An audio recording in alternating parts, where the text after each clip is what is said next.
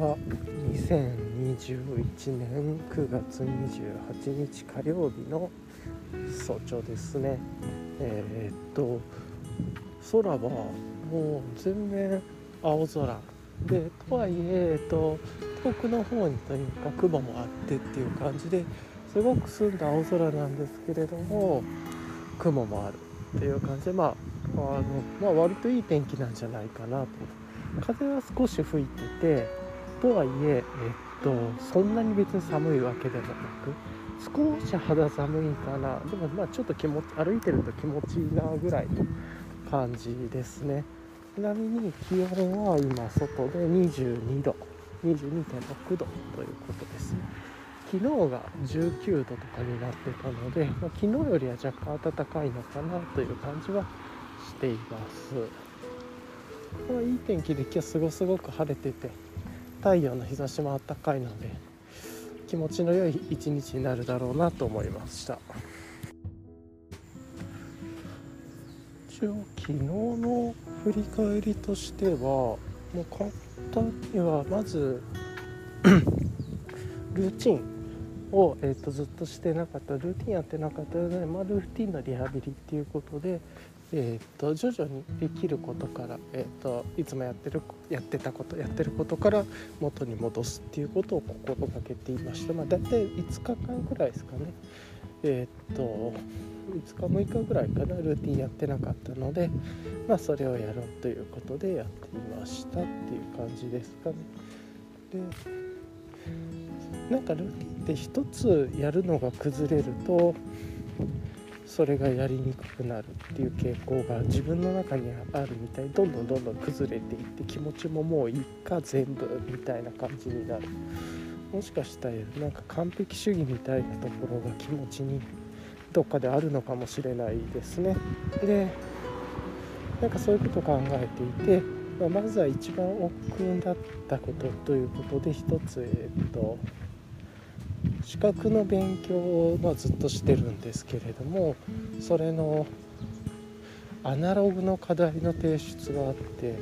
それにずっとちょっと手をつけるのが億劫だったんですね。なんだけどそれをもうちょっと踏ん切りをつけて一旦何も考えずやってしまおうと思って、うん、それで1時間ぐらいかな。1時うん。ちょっともう無心になってそのそれを手をつけて。最初はもう一文字。一つでもいいからページを開くでもいいしなんか書くだけでもいいからやってみようっていうところからやってみてもでそのまま無心でずっと一つ一つやっていって。で1時間で、まあ、2つの作品作成してでもアップロードそれを写真に撮ってアップロードしてみたいなことをやっていてそれでなんかずっと気持ち悪さだったりなかなか心が前に疲れてたものが一つ取れた感じはしましたね。うん、なんで今日もあの気持ちが良いというかそのその行為というかまた資格の勉強続きができるっていうところでうん、まずはそこから心の使いを取ってで、えー、っとワークアウトであまあ散歩はそうなんですけれども散歩は昨日やってたんで早朝の散歩はやってたんではそれからワークアウトして瞑想して、えー、っとコーヒーを自分で入れて飲んででいやこれももちろん一日の流れっていう意味なんですけどであと何やったかな。でちゃんと朝食も食べてで小松菜とケールのあケールは今なかったのかな。の、えー、っと小松菜とフルーツの,、まあ、あの自家製の野菜ジュースというか100%のジュースを砂糖とか入れてないものを飲んでそれであと何したんだっけな。で朝食でえー、っとオートミールであるとヨーグルトとかあ、まあ、ヨーグルトとか豆乳グルトですけれどもそういうフルーツあとイチジクとかオーガニックの、えー、とレートブルーベリーとかなんかいろいろプルーンとか入れてるの食べてで薬もちゃんと飲んでっていうようなことやって、まあ、その後で資格の勉強ねあの夜というか夕方というかやってという感じでその後の時間でやって他にも片付けをしたりとかあとはあの自分の家で片付けで、えー、と出てくる自分の家の不要なものっていうのを、えー、出品してみたりとか、まあ、なんかこういういつもやってる毎日のルーティンですねをやりながら、えー、と徐々に元に戻していったっていう感じですね。でとはいええー、と全部やりたいルーティンっていうのをあえて全部は埋めなくてそこまで無理はしないでおこうといきなり1か0から100にするっていうのはなんかまたそれは気持ち的に無理をしてるところ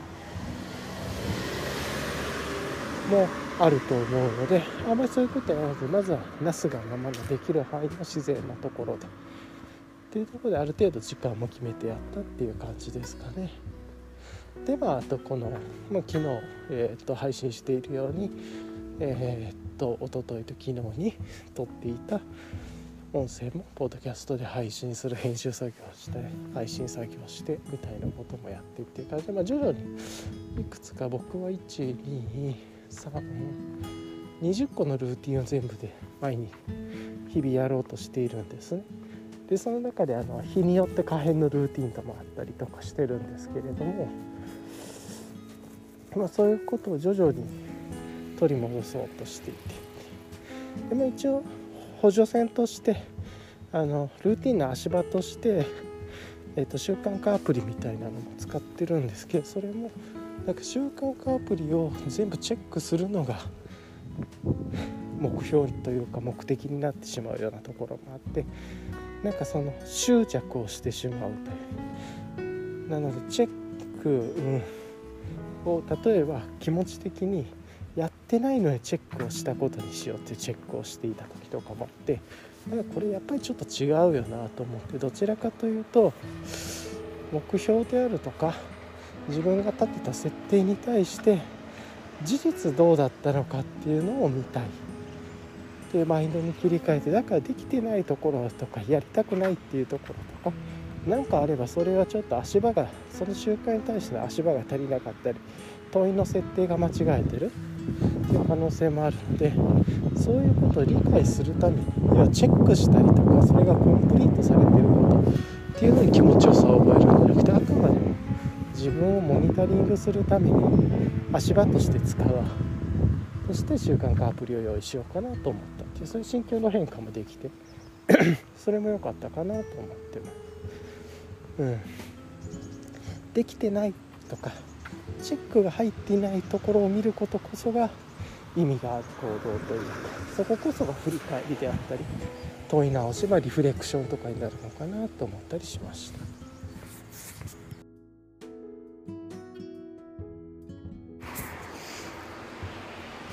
なんかそんなことを別に考えながらやってたわけじゃないんですけど今こうやって振り返りながら言語化しながらリフレクションしていくとあこういうことを考えていたんだなっていうのが自分でも分かるというかそうそうあえて今言語化してみてるっていうとこもありますね。でからえっと昨日買い物ネットショッピングかな？で大きく2つの買い物もしてて、まあ、1つは日用品系ですかねでまずはね自分が気に入っているみりんがそろそろ切れてきていてで今2つみりんを使っていて1つは何だったっけなサンス三河屋ちょっと違うかもしれないっていうところで、まあ、結構有名なみりんなんじゃないかなと思うんですけどそれともう1つが、えーと、飛鳥山っていうピンクのラベルのみりんなんですけれども、まあ、両方美味しいみりんで個人的には、えー、っと飛鳥山の方が好きだなというかまあなんか雰囲気とか味の佇まいとかが好きだなと思ってそっちを、えー、と一旦大容量の方で1.8リットルかなの方で、えー、と買い増しをしようと思って。まあ別にもう一つのみりんはあれはあれで使い勝手もあるんでそれも別に買い足してもいいかなと思いつつまずは飛鳥山の方ですごい火入れとかもしてなくて熟成していてっていうところでもうすごい美味しいんですよね、まあ、っていうかもうそのまま飲んでも普通になんか氷で割って氷とソーダとレモンで割っても美味しいっていうような感じで調味料にもなるししかも砂糖いらずで済むっていうような感じ。かなり天然の甘みがあってで添加物一切入ってなくてっていうところですごく気に入っていますね。うん。まあ、そんなにみりんに詳しいわけじゃないんですけれども、ええ、そうそう。うん、それで、まあ、スカヤマ買い足したりあとはお酢も切れてたんで心の巣ですね。自分我が家で。自分が使って気に入って使ってるのは、まあ、別に僕もおそんなに詳しいわけじゃないですけど、まあ、リンゴ酢とかいろんな梅酢とかあると思うんだけどそれとは別で標準の酢というところで心の酢を使っていたりして、まあ、それが足りなくなってきたんで、まあ、買い足そうとか。あとはえー、とコーヒードリップ。関連もちょっとコーヒー関連も買っててペーパーフィルターでちょっとどこだったか忘れたけれども V60 形式の、えー、となんだけれどもハリオのペーパーフィルターでもなんか評判がいいらしいみたいな。なんか表面のキメが違うのかなとかってねそれちょっとあじゃあ試しにせっかくの注文してるんでついでに頼んでみようかなとか。あとはあのー、なんだ V60 関連のドリッパーで、まあ、それの派生版みたいなのも2つぐらいかな。ちょっと合わせて注文してみたりとかして、まあ、理由はあの今知り合いのロースターからハイローストの豆をまあえっ、ー、とハイローストで1回頼んでみてって言ったんだけどやっぱりちょっと合わなかったんでハイローストに合うドリップを探そうと思って、まあ、ちょっと要は焙煎度高め。普段自分は浅煎りが多いので焙煎度高めというかまあ、うん、ミディアムハイからハイ以上ぐらいので、うん、っていうので、まあ、そういうのをちょっと実験しようと思ってドリップをいくつか頼んでみたりとか、まあ、だからその V60 のペーパーフィルター V60 系のペーパーフィルターもそれでっていうイメージですね。まあ少しでもそれをどうすれば自分にとってフィットする味に調整できるのかなみたいなうんそういうところはあるのかなと思ってて。それからあとはですねあとはボタン電池であるとかあとはなんか懐かしのグッズみたいなのをちょっと頼んでみたりとかしてあとは自転車関連の、えっと、手袋かな。あの結構自分が手袋に求めてるものがあって一つはえっとまあ手にフィットすること。でまあそれはそれでえー、で自分の手のサイズがちっちゃめないちょっと小さめのサイズをして指先に合わせてなんでかって言ったらこれ次の機能のスマホタッチ機能みたいなのを使う時に、まあ、指先があの遊びがない方が特に人差し指親指は便利だっていうのも分かってきてるでそれだけじゃなくてとはいえそれでも使いにくいなと僕は思ってるのでタッチ機能。人差し指と親指が開くグローブっていうのが好きなんですね。でとはいえなんかこれなかなかあの開閉できるっていうのがなくてかつ最近そこにスマホタッチ機能がついてるのも出てきてあまりないんだけどそういうのも出てきたりとかして釣りだったりカメラだったりとかででいくつか見てなんか Amazon にあるジェネリック系のそういうウェアでちょっとああこれいいかもなというのもあったんでちょっとそれも頼んでみようかなぐらい。こうやったものは試しぐらいで考えてます、ね、あと手袋とかだとそんなにあのいろいろなごちゃごちゃする機能を求めなければ別にワークマンとかでねあるあのグローブとか手袋もすごい優秀だと思うのでもちろんあの専門のメーカーそれぞれねいろいろ独自で出されていてそれいい機能とかいっぱいあると思うんですけれども。なんでまあそういうの頼んでみたりとかってわーっと、まあ、そういうような感じごちゃごちゃしたもの食料まあ調味料であったりとか日用品であったりとかちょっとコーヒー用具とか、まあ、なんかいろいろそういうのまとめてネットで頼んでみたっていうのと あともう一つは朝入りのコーヒー豆を注文したっていうことで、えー、とやっぱはいもうだんだん家の朝入りのストックも切れつつそのさっき言ってた知り合いの友達のロースターさんから、えー、のハイロースの豆になりつつあるんでちょっとこれが続いてもしうまく入れられなかったら不安だなというところもあったんで、まあ、自分が気に入っている、まあ、ここは結構好みに合う豆を焙煎してくださってるなっていう感じの、えーと、ロスターさんのネットショッピングで注文してみてっていう感じですね。うんまあそんなことやったりっていう感じかな。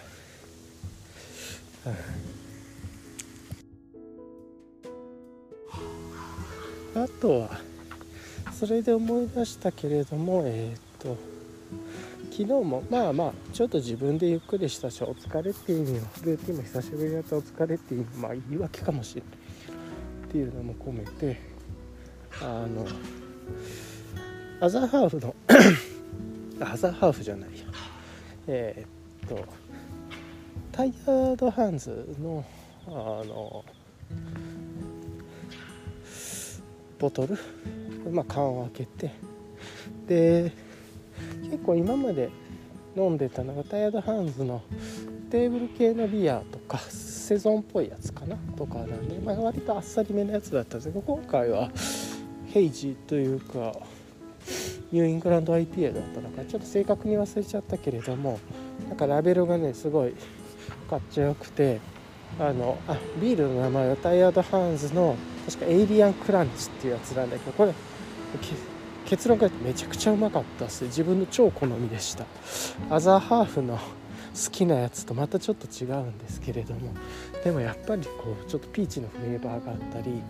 後味でグアバ感みたいなちょっとトロピカルなんだけどマンゴーとかっていうよりグアバみたいな感じだかな。っていうのがあってまろやかで香りがあって甘みもあってホップ感もでもちろんホップ感もあっていい感じの爽やかなホップ感もあってっていう感じで。でも爽やかすぎずしっかり濁っててっていう感じで。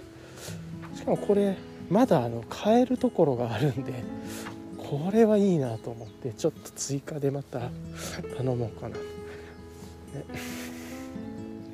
マザーハーフとかあの美味しいなこれ美味しかったなもう一本買いたいなと思ってもマザーハーフいくつか買った中で。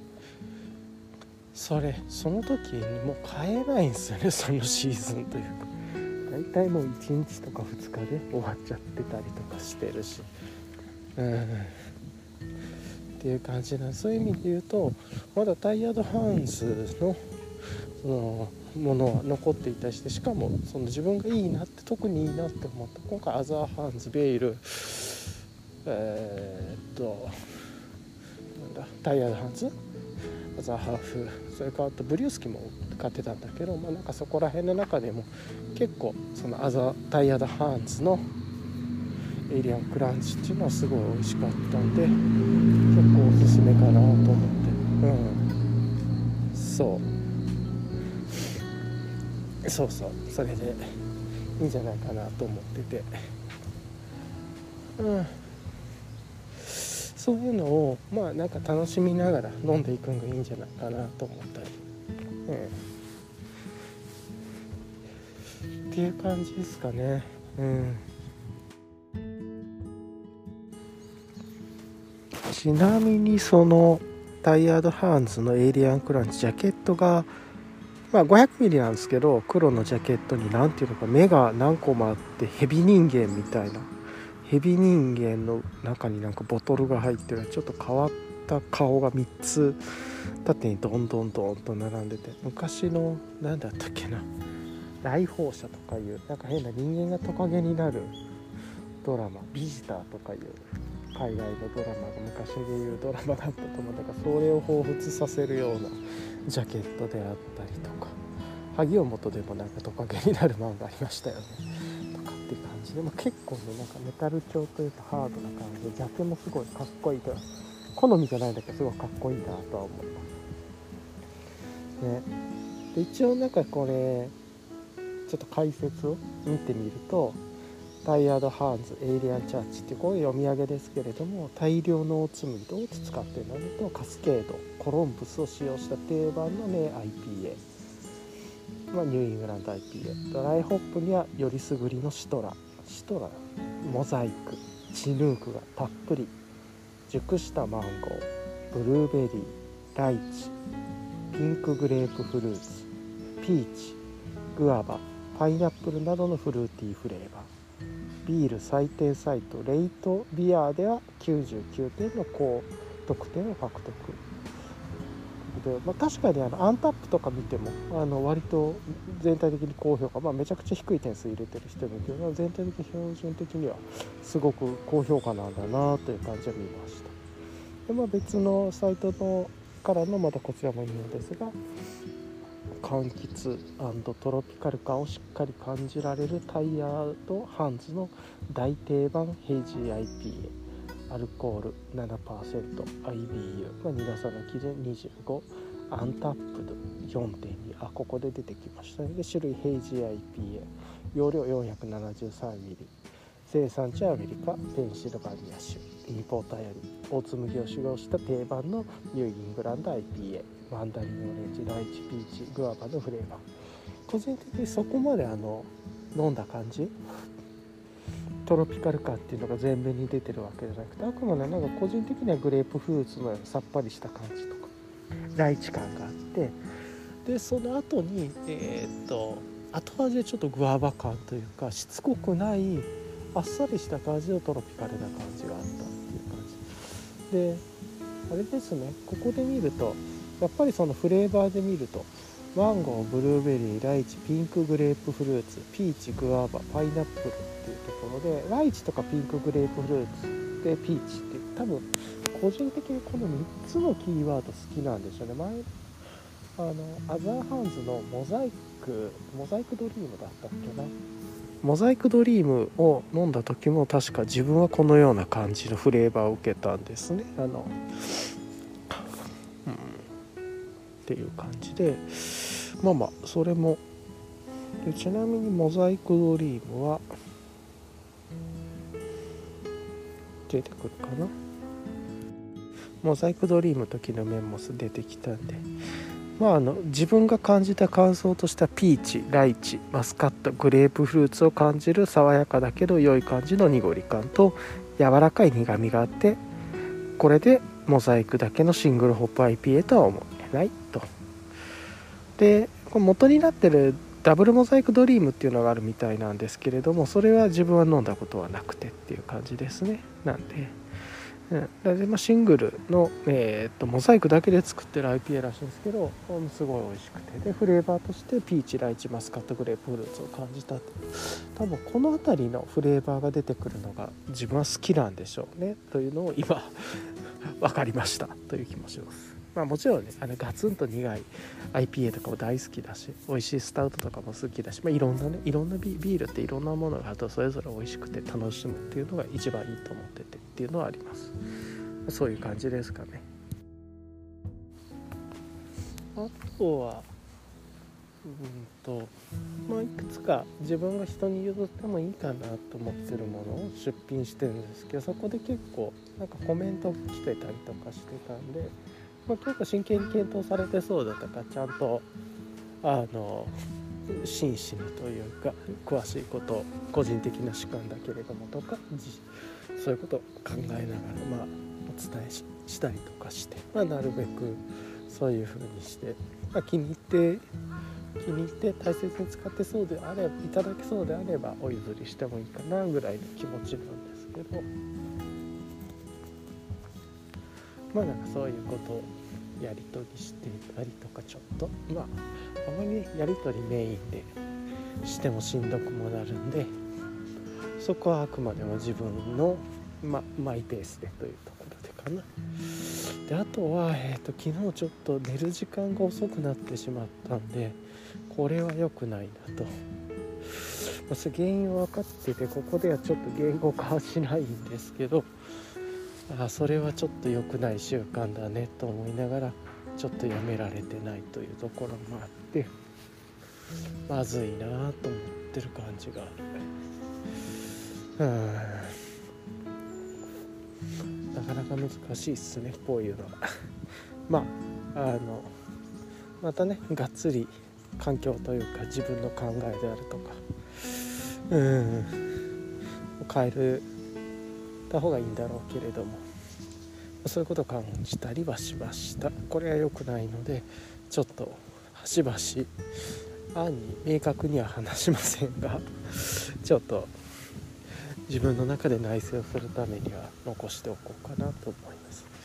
そんな感じでまああの昨日は日々のルーティン取り戻すという大体まあ全部はやってないですけど20個ぐらいの。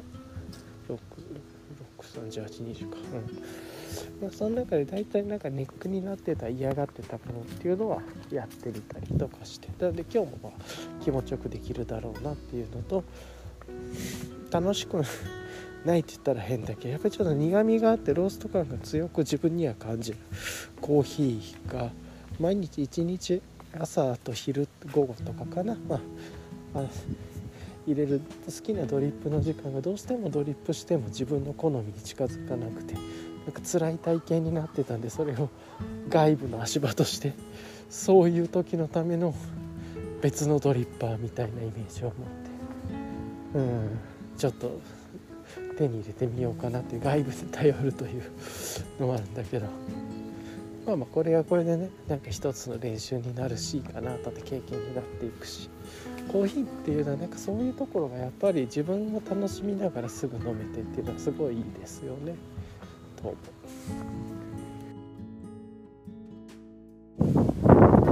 あとは最近の心配事の一つというかまあ喉の調子が良くないというところがまあやっぱり今日はねだいぶマシなんですけどそれでもちょっと朝喉の引っかかりがあったからそういう意味で言うとやっぱりまだ不安は不安ですね、うん、検査しないとなと思いつつちょっと逃げてるところもあってっていう怖いな。とな。かな。かこういうのって嫌だねと思いな。がら考えたりしてますあと昨日あれですかねちょっと時期は遅いんですけどまだな。んかいくつか応募できそうな。任天堂スイッチ有機 EL モデル今度出る今予約受付中という名の抽選の予約っていうのも一応いくつか応募してみたりとか。ま予約が始まった時に応募してみてって言っても今 任天堂スイッチとか全然やってないんですけどまあなんか画面が綺麗になって自分はあのモニターでやるんじゃなくて液晶モードでやったりとかするっていうのがあったんでまあなんかそれ新しい体験とかあとずっと久しぶりにスイッチとかも1年2年くらい触ってなかったんでまあなんか最近のそういうゲーム関連の UI であったりとかあの OS ゲームの OS 自体にいうインターフェースとか、まあ、体験っていうのを体験してみたいなと思って、まあ、当たればラッキーかなぐらいとはいえね別にもともとスイッチもあのもう使ってなくて眠ってるけど持ってるんで別にゲームがしたいというよりはその新しく任天堂が提供される。しかも自分はテレビで使うんじゃなくてその携帯モードというまあ置いてコントローラーでやる時もあるけどモニターで使うわけじゃないんで、まあ、それこの画面でアップデートするっていうのはちょっと良さそうだなと思って。となんか最近正式に AirPods Pro とか Bluetooth の対応も OS がな OS っていうのかなスイッチが鳴ったみたいとかで前はねそういうのやるときかな。1個外部の非公式のデバイスかまさないといけなかったりしてたんだけど、まあ、そういうのも標準でできるっていうのもいい体験なのかなと思ったりしてます。うん。まあ、そんなことでなんか駆け込みじゃないけど、まあ、どうせ駆け込みしても当たらないだろうけどまあなんとなく 気分転換というかでやってみたっていう感じですかね。まだなんかできるところあるみたいなちょっとやってみようかな。まあどうせ当たらないだろうなみたいなそんな感じを思ってます。あれなんか無音でストップせずに入れちゃってたみたい。ああとまたあれですね。昨日はケールも注文しましたね。まあ美味しいカーリーケールとかが新鮮な無農薬というか自然農法なのかな？無農薬無化学肥料ぐらいなので虫食いもありますよという感じなんだけれどもそれでもケールと他の野菜の詰め合わせみたいなんで定期的に買ってて美味しいなと思ってるのを注文しました。あとはあれかな？昨日そういや一昨日に仕込んだ大根の煮物。まあが、えーと、だいぶ2日目で味が染みてて昨日夜食べた超絶うまかったです。ねで野菜だけで今回釜とか入ってなかったんだけどそれも美味しくて。で、まあ、ある程度それも食べたんでまた昨日その食べ終わってから仕込みをしてなんとなくこの大根の煮物ってイメージ別にま素人ながらですけど手間のかかる味噌汁みたいな感じだなって。で昨日もまあ大根下茹でお酢で下茹でしてその後、まあ水で洗って、まあ、氷で締めて氷水で締めてみたいな。でその時にせっかくだからゆで卵もたくさん作ってそこも一緒に入れてっていう感じで。で土鍋ではあの調だしと調味料。だからまあ入れて肉感しといて。で生姜人参。まあなんか適当にある野菜。長ネギぶった長ネギとか入れて。ねネギはまあ後だけど。土鍋ちょっと温めといて。ほんで冷やした大根をそこに入れて少しだけ煮立たしてあとは冷やして。っていう感じでもうそれであとはオートでその食事ができるんですごい便利ですよね。